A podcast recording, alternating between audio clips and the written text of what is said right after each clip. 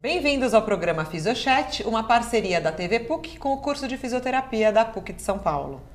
Hoje o nosso programa é sobre uma área super recente da fisioterapia. Pouca gente sabe que ela existe e o quanto a fisioterapia pode ajudar para essas pessoas. Então a gente vai falar sobre a reabilitação coloproctológica com a nossa ex-aluna do, do, do curso de fisioterapia da PUC de São Paulo. Seja muito bem-vinda. Débora Brandão. Ela então eh, foi formada aqui na casa, ela é especialista em fisioterapia da saúde da mulher pela Faculdade de Medicina da USP. Ela é instrutora de pilates, principalmente para ajudar as gestantes, as mamães, né? E ela é pesquisadora principalmente dessa área, é, tanto da saúde da mulher quanto do homem, também na Faculdade de Medicina lá da USP, né? Então, para a gente poder aí é, introduzir o pessoal de casa, tanto os fisioterapeutas, que não, são nosso público aí, é, e os, os, profissionais da saúde, quanto o pessoal de casa que não sabe o que, como a físio pode ajudar, queria que você nos explicasse aí, começando do começo, o que, que é essa reabilitação Tá Vamos lá. ótimo. Primeiro eu queria agradecer o convite, é sempre bom estar na PUC, né? E a fisioterapia realmente nessa área está em ascensão agora, é uma área nova, né? E a gente atua principalmente em continência anal, que é a perda de fezes e perda de flatos também a constipação intestinal e síndromes dolorosas perineais, principalmente o anismo, a proctalgia fugaz, que são, na verdade, dores e espasmos relacionados à parte do ânus. E, bom, deixa eu até dizer que eu estou muito feliz que você está aqui, né, da gente ter ex-alunos assim tão, tão bem no mercado. E, e daí, sabe o que eu queria, Débora, que você explicasse um pouquinho de cada uma dessas patologias, porque provavelmente as pessoas não sabem, né, o que é o anismo, é, tentar dar uma explicada mais a fundo de cada uma dessas patologias. Pode ser? Pode, tá ótimo. A incontinência fecal, na verdade, é só perda de fezes. Então, é a, a gente precisa ter a continência fecal, né? Saber postergar, na verdade, a vontade de ir ao banheiro.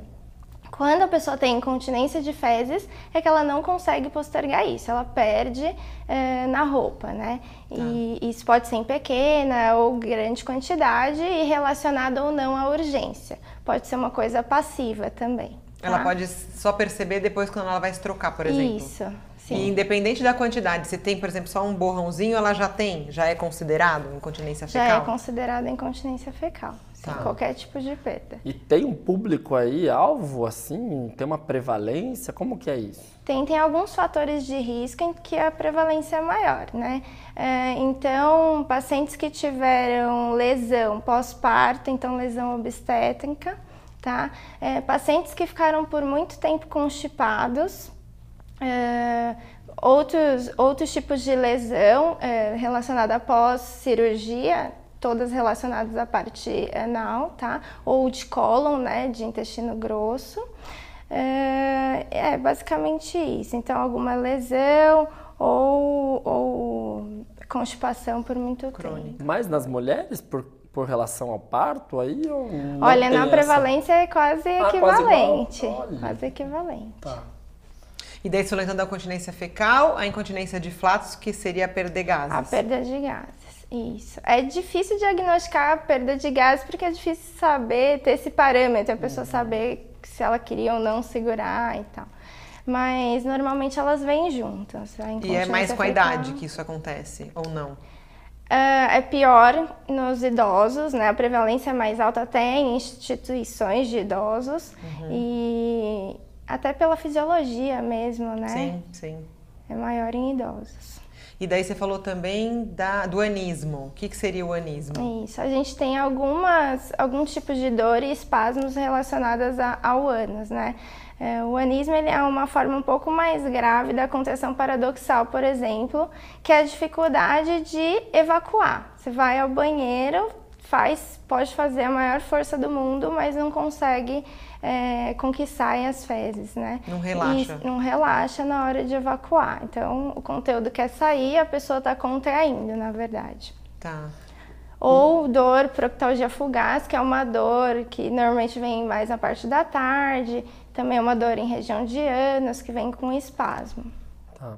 E pela, pela, pelas causas, o tratamento acaba sendo bem multiprofissional, né? Porque se tem fenômenos aí mais de alimentação, né? Então, tanto médico quanto nutricionista. E aí, aonde que a fisioterapia, como que ela começou? Eu queria mais entender, assim, por que, que ela foi para esse caminho. Tá. É, então, na verdade, os médicos acho que perceberam em algum momento que até para incontinência urinária, que já é uma coisa que os médicos conhecem bastante, que o assoalho pélvico ele precisa ser tratado, precisa ser visto, né? É, hoje em dia os médicos sabem bastante disso, que não importa se você tenha um, uma, uma conduta cirúrgica, você precisa depois no pós ter aquele assoalho íntegro para que a continência aconteça. Então eles, eles uh, estão vendo e crescendo a área da fisioterapia nessa parte de continência e não ficou só na urinária. Agora eles percebem que nas fezes a gente precisa também dessa atuação. Uh, e não só isso, na constipação eles perceberam também que a musculatura precisa de relaxamento, não só quanto ao, ao fortalecimento. E aí a fisioterapia também entra como uh, convencional, como padrão ouro até. Legal. Ela é considerada padrão ouro hoje em dia no o tratamento? O biofeedback, sim. Os exercícios ainda não. Tá, que bom. Os exercícios Precisa de mais estudos, né? Precisa pra... de mais estudos, mas o biofeedback é padrão ouro, por exemplo, para constipação, para incontinência. Tá, explica um pouquinho então para o pessoal de casa, quem nunca ouviu falar, o que é biofeedback? Biofeedback é um aparelho que a gente tem para ajudar na reabilitação anal, né? Não só anal, mas também eh, de todo o períneo. E ele pode ser pressórico ou pode ser por atividade elétrica da musculatura. Uh, e aí a gente pode usar o manométrico, que é esse de pressão, a gente coloca uma sonda no paciente, pede para ele contrair e relaxar, e aí ele tem no, no computador ou, ou no, no aparelhinho mesmo um indício de que ele está contraindo. Pode ser uma luz, pode ser um desenho, pode ser um gráfico, tá?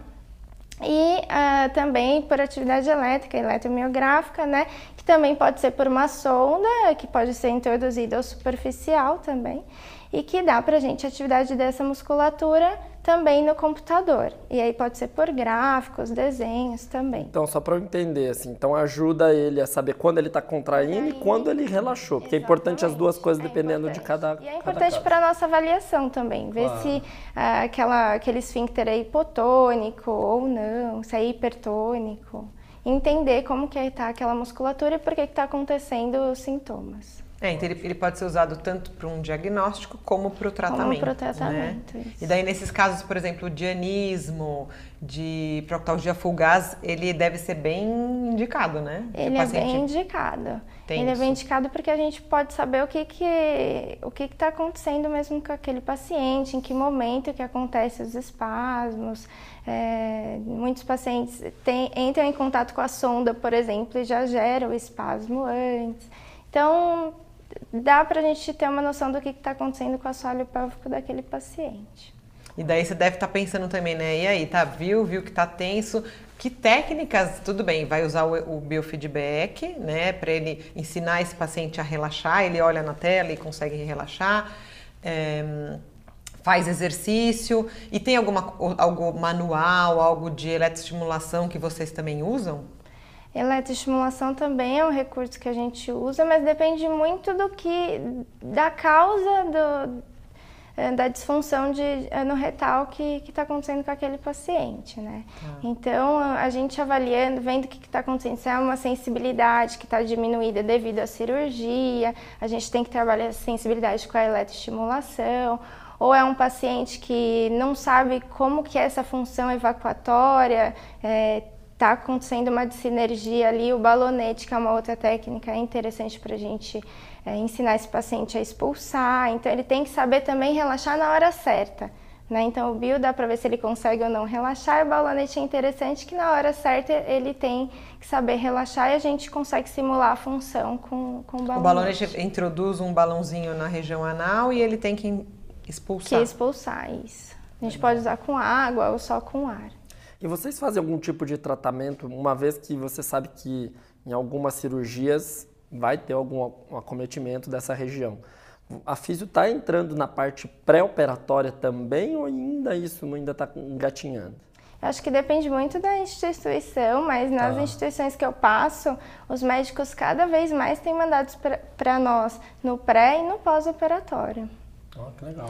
E no pré seria mais ou menos para eles já, já entenderem que essa musculatura treinar e para o pós-operatório ser melhor? Ser Qual que é o melhor. objetivo? Isso, é esse o objetivo, mas também pacientes que colocam colostomia ou ileostomia, que é uma bolsinha que o conteúdo fecal vai ficar naquela bolsinha por determinado tempo eh, e depois vai retornar à condição normal, por exemplo, o médico manda pra gente para que pra gente potencializar aquela função e que ele não perca essa função quando Certo. retornar à, à fisiologia normal. Normal. Então, o trabalho, esse trabalho é todo no, no hospital em si. Foi É, no hospital a gente Ah, tem todo essa esse- ou mesmo quando ele for para casa também em alta, mesmo com, a- com a- com essa bolsinha. bolsinha, o afisio Isso, continua. Isso, ele retorna ao ambulatório e a gente continua Legal, treinando legal.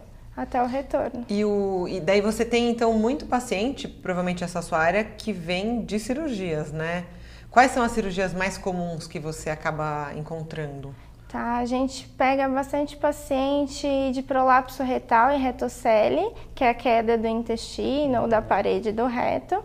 É, esses pacientes podem vir pré ou pós-operatório. Ou pacientes muito idosos, que têm o prolapso e o, e o médico não quer atuar com cirurgia e aí manda para a físio. Tá. Tá. É, ou cirurgias de hemorroidectomia, que teve alguma lesão sensitiva ali na região e conduziu com perda depois. Aí vem pra gente também. Tumor também? Tumor de reto e é que está incluso depois a ileostomia, a colostomia, com, que pode estar envolvida a doença de Crohn e outras doenças é, é, genéticas, etc. Aí tem bastante. É diferente, né? Sim, Acho que deve ter. bem diferente.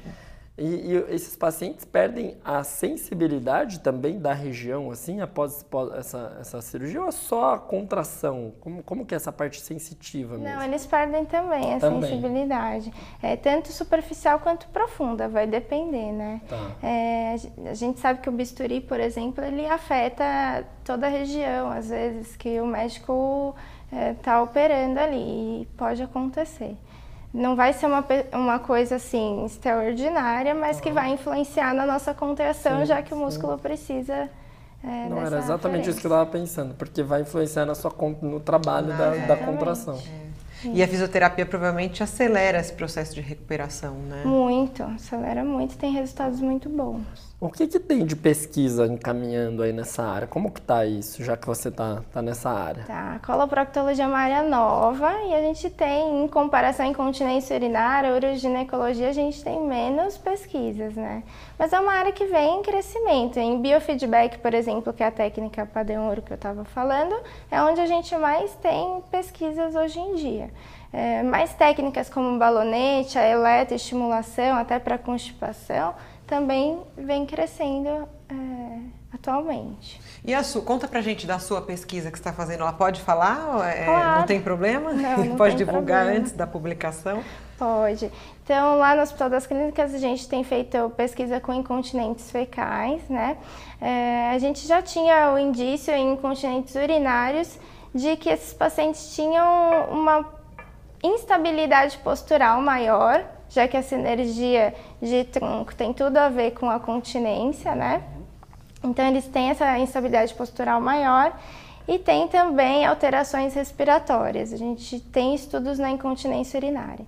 E a nossa abordagem caminhava muito para essa, essa coisa de, de trabalhar com essa energia, de trabalhar com o assoalho pélvico junto e não só ele isolado. Então, a gente queria saber se isso era verdade, se esses pacientes tinham mesmo maior instabilidade postural, maior propensão a quedas e alguma alteração respiratória. Então a gente está pesquisando isso, usando plataforma de força, vendo se eles têm alguma alteração mesmo de controle e, e manovacuômetro para respiração, para força respiratória, né?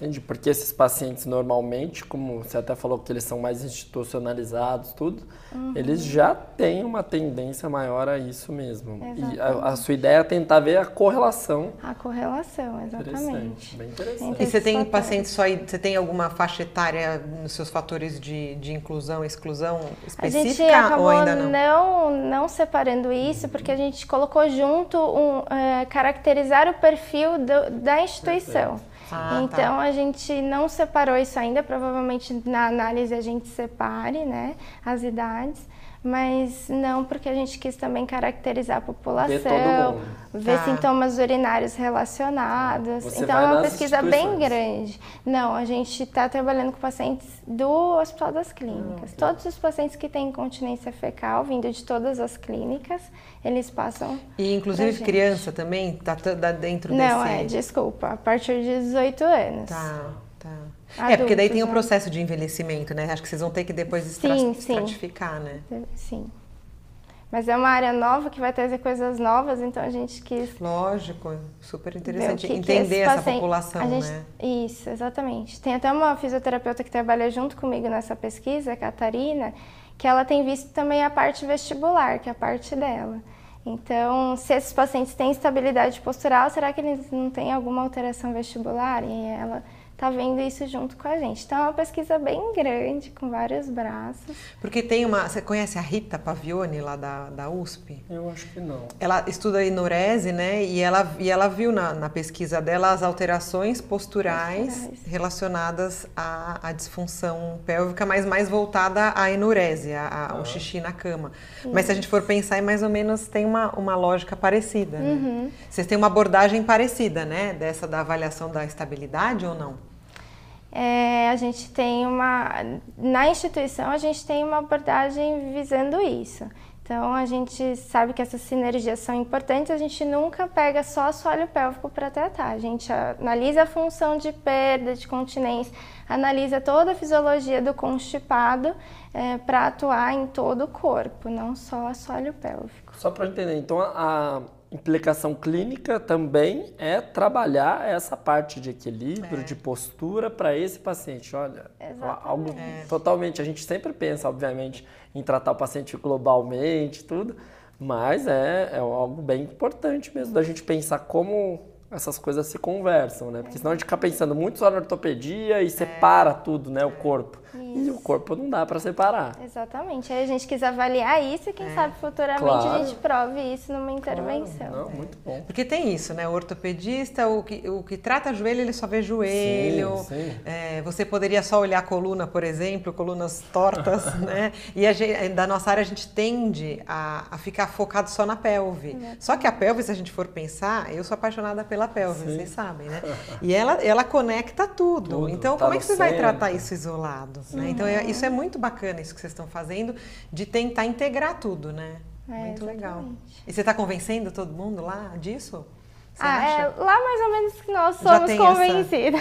Essa... Agora é convencer o mundo, né? Sim. As sim. pessoas. E como que chega esses pacientes para você na sua clínica, assim? Porque fico pensando que são pacientes mais específicos mesmo, né? Então, assim, são os médicos, eles que têm, ou também chega o paciente que já descobriu, não sei, fico, fico imaginando como que ele chega. Olha, tem várias vias de se chegar, assim. Ah. Tem pacientes que passam até no médico, mas o médico não conhece ainda essa área, ah. mas ele joga no, na, na, internet, por exemplo, e vê que nós atuamos que e vem e pergunta. É... A maioria é assim? É, vai procurar na internet? É, é, ou vem por uma indicação até de outra física ou do médico ou pela internet. Ai, que bom. Nosso programa é para poder informar a população de que a física pode te ajudar também. Exatamente. Inclusive os médicos, né? É claro. É. Os médicos que são mais ligados à instituição de pesquisa, eles é. conhecem muito mais uhum. essa área. É. Alguns outros médicos que ficam mais na clínica, eles ainda estão conhecendo isso. Sim. Então é muito legal, porque esse paciente que vem, de, que viu na internet, ele vem, a gente trata e depois manda o relatório para o médico e ele já conhece a nossa área e manda outros pacientes depois. Sim. A importância dos congressos serem mais multidisciplinares, né? Para o físio mostrar para o médico, para a gente aprender com eles. E não só o médico, a, a nutricionista, a psicóloga, é. elas enviam pacientes claro. para a gente também. O paciente coloproctológico, ele, assim, é um paciente que dá para atender em várias áreas. A nutricionista vai ajudar o médico, a psicóloga, a fisioterapia, então tem que ser uma equipe integrada.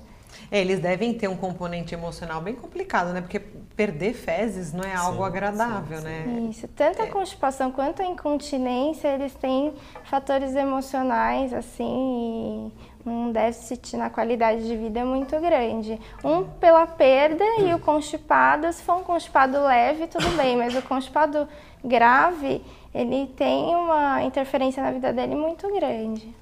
Que, de que jeito, assim? O que, que a constipação traz de, de perda de qualidade de vida, assim? Tá, se for uma constipação leve, só um incômodo mesmo de não ir ao banheiro e tem incômodos abdominais e tal. Mas se for um constipado grave que fica 10 dias sem ir ao banheiro, precisa utilizar laxante, quando tem que saber o dia que vai usar o laxante, porque vai vir a diarreia depois. Então ele tem que adaptar toda a vida dele ao redor disso, de saber o dia que vai usar, que não vai usar.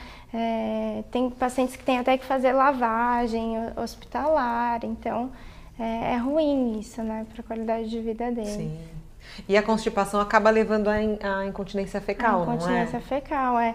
Porque, é, na verdade, a gente tem um armazenamento de fezes, né? E aí receptores de distensão, como na bexiga também. Sim. E aí a gente precisa dessa percepção de distensão.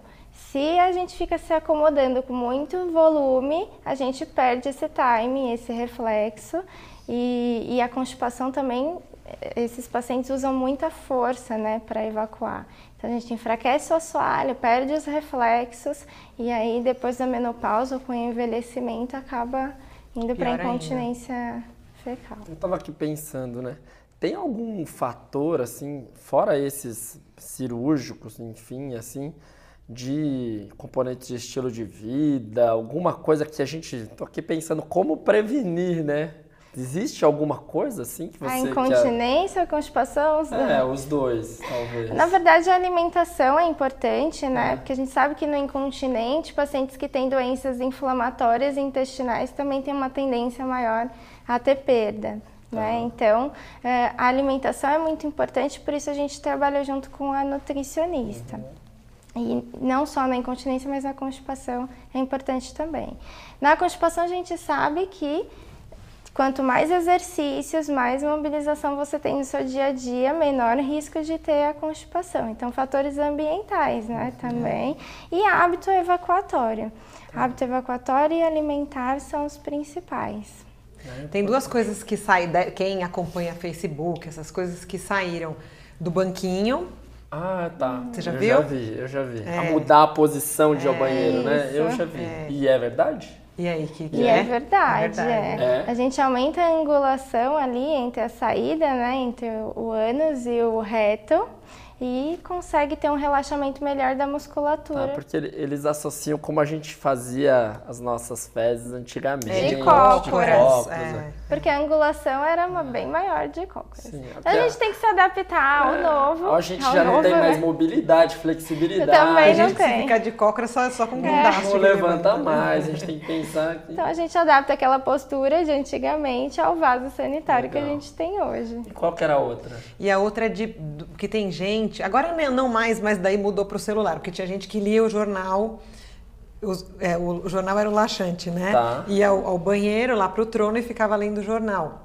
E ficava muito tempo sentada naquela posição, sentado, Hoje em dia não é o jornal, mas o pessoal fica mesmo, fica né? Celular, Nossa, claro. você vê, o pessoal fica, não sai do banheiro, tá lá no celular. É. Isso é um hábito ruim? Isso é um hábito ruim. A gente fala que você tem que dar atenção para evacuação. Uhum. É uma coisa que acontece naturalmente, mas quando você não tem, incomoda, Sim. né? E você poder evacuar é uma informação que você manda para o cérebro. Olha, agora eu posso evacuar e tenho que relaxar e tenho que ter toda uma fisiologia em torno da evacuação. Se você ficar lá uma hora lendo jornal, que não é o foco do momento, dificulta. Tá. É, acho que tudo que a gente faz, a gente vai meio que desconectando do corpo da gente, É, né? São várias situações que na hora de comer, tem gente que come vendo é, aplicativo. Claro. Criança, já vi criança pequena que o pai, na hora de dar comida, põe lá o, o iPad para a criança comer. Isso é importante para a constipação, comer direito. Claro. Melhora a motilidade. Tem alguma relação, porque assim, com incontinência urinária, a gente já, a gente já leu alguma coisa com esporte de alto rendimento, levantamento de peso. Esse, tem relação com a parte fecal também? Porque né, também quando você falou de sair no Facebook, saiu lá do crossfit, das mulheres, que pode aumentar a incontinência em alto rendimento. Existe também esse risco? Que Existe. a gente falou, você falou para fazer exercício, mas e Isso. quem faz demais? É, Existe por conta do, do aumento de pressão interabdominal, né? Esses esportes têm um aumento muito grande de pressão interabdominal e eles não, não têm um treinamento adequado para realizar essa manutenção adequadamente de pressão com, a, com o abdômen, por exemplo, e não sabe fazer isso com a sinergia de assoalho pélvico. Isso é importante para a continência tanto fecal quanto urinária. É o mesmo compartimento ali, Claro, né? claro. É que o esfíncter anal é mais forte, né? Então o acho que esfíncter demora anal mais. é mais forte e a gente, na continência fecal, a gente precisa muito mais do esfíncter inte- interno, que não é voluntário, né, que a musculatura lisa. Então, mas a gente precisa do externo também. Sim, vai precisar pesquisar sobre isso no decorrer do tempo pra gente saber, mas É, Eu acho que tem muita coisa nessa área nova que vai surgir, né? Sim, assim sim. como a... antigamente incontinência urinária era um assunto que não se falava. né? É, agora já tem muita coisa. E eu acho que é o caminho da colopatura. Até na, no- nas redes sociais, quando a- as perdas né, urinárias relacionadas ao esforço Sim. começaram a surgir quando os atletas na televisão apareciam. exatamente. que tinham coragem de sair para falar, né? Porque não é um assunto também agradável, né? Ah, eu vou Não, contar que até eu... a prevalência é difícil nos- no- nas pesquisas por conta disso. Os pacientes têm vergonha de relatar até claro. para o médico. É É mais fácil, né? É mais fácil onde você no meio de E a constipação não é relatada porque é normal, as pessoas acham normal ter intestino preso. É... Então, tem E não é, né? É não é importante deixar essa normal. mensagem. Tem pessoas que, que não sabem que são constipadas. Débora, nós estamos acabando o nosso tempo. Queria que você mandasse um recado aí para quem ou quer seguir sua área, o que, que ele tem que fazer. Se um tem cursos, curso, o que, que que é o você indica, qual é o caminho. Ah, então tá bom. Minha área, ela tem. é, nós hoje em dia temos pós, né, relacionados à saúde da mulher, então no Hospital das Clínicas, na Santa Casa, na Unifesp também. Todas essas pós abordam é, esse tema, coloproctologia, e sempre tem os cursos à parte também de coloprocto, que é só pesquisar e tem pessoas im- importantes, interessantes, que trazem coisas novas pra gente que é interessante pesquisar. Nós agradecemos muito a sua presença no programa, Débora, nossa ex-aluna, muito bem no mercado, uma, uma alegria para nós ter você aqui. Eu que agradeço. Nós vamos ficando por aqui. Sigam nosso programa nas redes sociais, Facebook e Instagram e até o próximo programa.